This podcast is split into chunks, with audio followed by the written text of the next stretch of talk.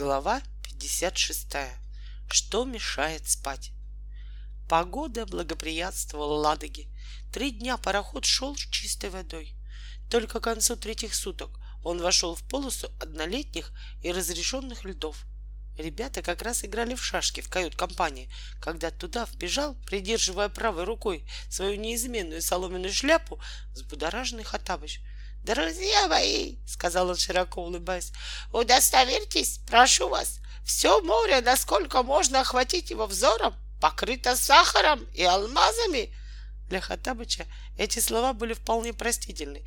Никогда за свою почти четырехтысячелетнюю жизнь он не видел ни единой стоящей глыбы льда — все находившиеся в кают-компании бросились на палубу и увидели, как навстречу Ладоге бесшумно приближались мириады белоснежных льдин, ослепительно блестевших под яркими лучами полуночного солнца.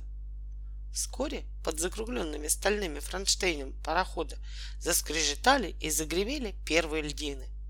Поздно ночью, но светло было и солнечно, как в ясный полдень, экскурсанты заметили в отдалении группу островов — первый раз они увидели величественную и угрюмую панораму архипелага земли Франца Иосифа. Впервые они увидели голые, мрачные скалы и горы, покрытые сверкающими ледниками. Ледники были похожи на светлые острогрудые облака, крепко прижатые к суровой земле. «Пора на боковую», — сказал Волька, когда все уже вдоволь насладились необычным видом далеких островов.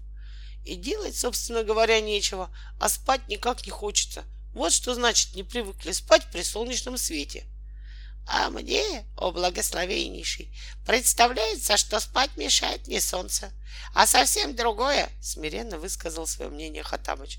Но никто не обратил на его слова никакого внимания.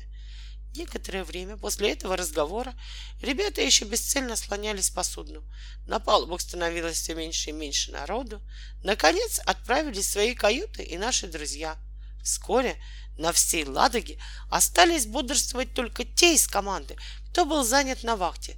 Тишина и покой воцарились на Ладоге.